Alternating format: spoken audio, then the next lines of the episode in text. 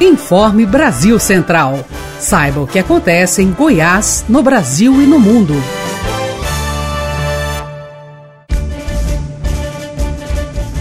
Boa noite para você que acompanha a nossa programação. Sou Guilherme Rigonato e você fica agora com as principais notícias da Agência Brasil Central de Comunicação. Lei Aldir Blanc destina mais de 98 milhões para o auxílio de profissionais da cultura e arte de Goiás. Mariana Boldrin. A arte e a cultura que tanto nos ajudaram a passar pela fase mais crítica do isolamento em casa, com lives, livros, filmes, agora pedem socorro. São sete meses sem eventos, sem previsão de retorno, por isso o setor da cultura foi pauta de evento hoje no Palácio das Esmeraldas.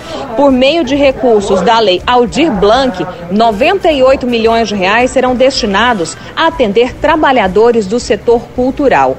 A ideia, segundo o governador Ronaldo Caiado, é que sejam pagas as três parcelas de uma só vez, num total de R$ 1.800 por profissional. Então, para conseguir o auxílio, é preciso se cadastrar no site da Secult até sexta-feira. E o final de semana traz acidentes violentos e mortais nas rodovias de Goiás. Denise Parreira. Fim de semana de acidentes violentos, infelizmente mortes nas rodovias do estado. No sudoeste, na GO 184, quatro pessoas morreram na colisão entre dois veículos, incluindo uma bebê de apenas seis meses de idade. Na GO 164, perto de São Miguel do Araguaia, duas pessoas também morreram em uma tentativa de ultrapassagem. Campanhas de vacinação contra o pólio e a multivacinação começou hoje em Goiás. Riva Cran.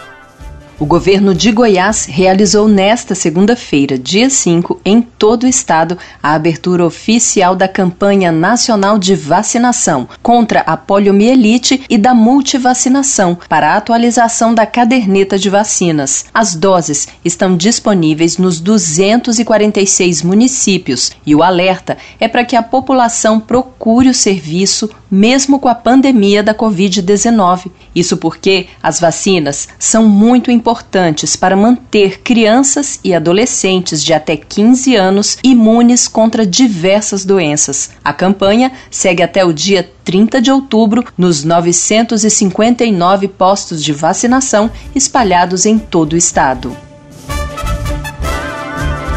Foram definidas as ordens da sabatina dos candidatos a prefeito de Goiânia na RBC.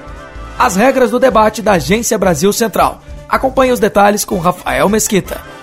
Sorteio nesta segunda-feira definiu a ordem de entrevista dos candidatos a prefeito na Rádio Brasil Central AM e RBC FM durante o programa O Mundo em Sua Casa. Todos os 16 candidatos serão ouvidos entre as 8 e 10 e 8 e meia da manhã. A sabatina começa na próxima terça-feira, 13 de outubro, com Maguito Vilela do MDB e se encerra em 4 de novembro com Cristina Lopes do PL. O entrevistado terá 20 minutos para responder exclusivamente perguntas elaboradas pela produção e A entrevista será direta, sem intervalos comerciais. O diretor de Teleradiodifusão da Agência Brasil Central, Rafael Vasconcelos, garante a preocupação na ABC de dar espaço a todas as forças políticas representadas nesta eleição. Democraticamente, nós vamos ouvir todos os candidatos, vamos dar um espaço igual para que o eleitor goianiense ele tire todas as suas dúvidas e chegue às suas conclusões a respeito dos melhores nomes no dia da eleição. Após o sorteio com a ordem das entrevistas, também foram comunicadas aos representantes dos candidatos as regras para os debates, que serão realizados em quatro grupos com quatro candidatos em cada um dos dias, entre 20 e 23 de outubro, às 8h40 da noite.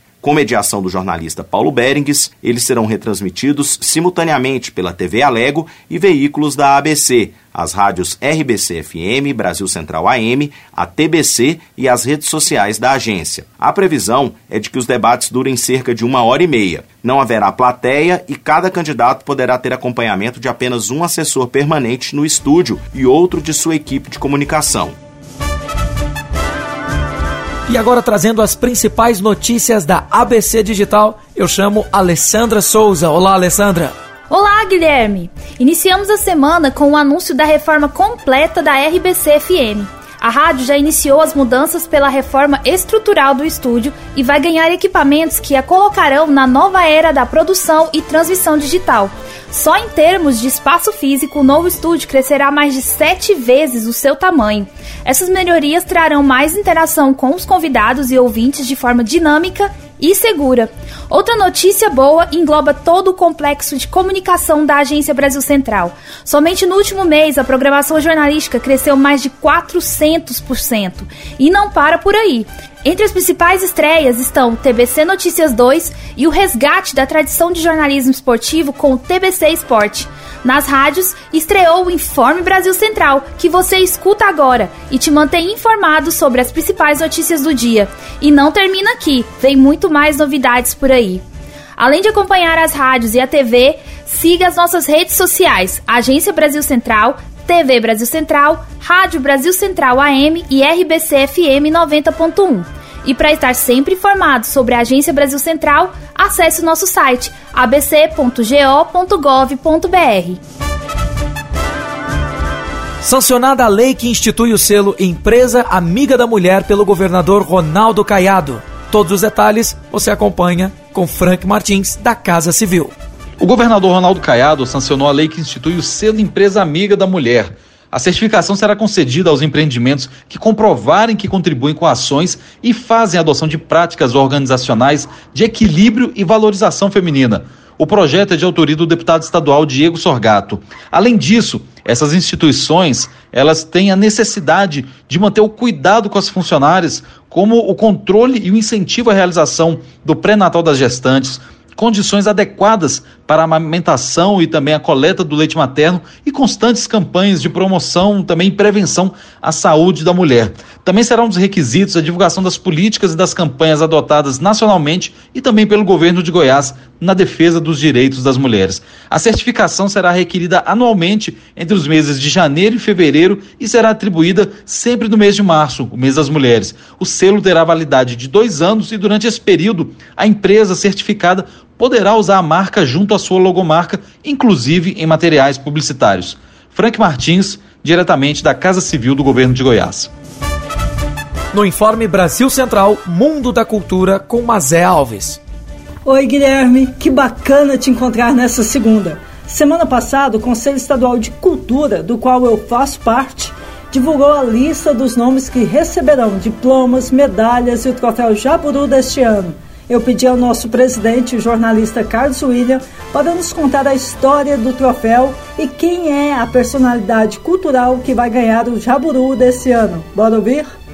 O Troféu Jaburu é uma honraria concedida anualmente pelo Conselho Estadual de Cultura, em nome do governo de Goiás, às pessoas ou entidades que se destacaram no cenário cultural do Estado. O prêmio foi criado em 1980 e a primeira ganhadora foi a poeta Cora Coralina. Outros nomes importantíssimos da cultura goiana também já receberam honraria em outras edições, como Ciro Franco, Edival Lourenço, Eli Camargo, Stepane Cessian, Marcos Fayad, Djota Oliveira. A ganhadora da edição 2020 é a escritora e dirigente cultural Leda Selma.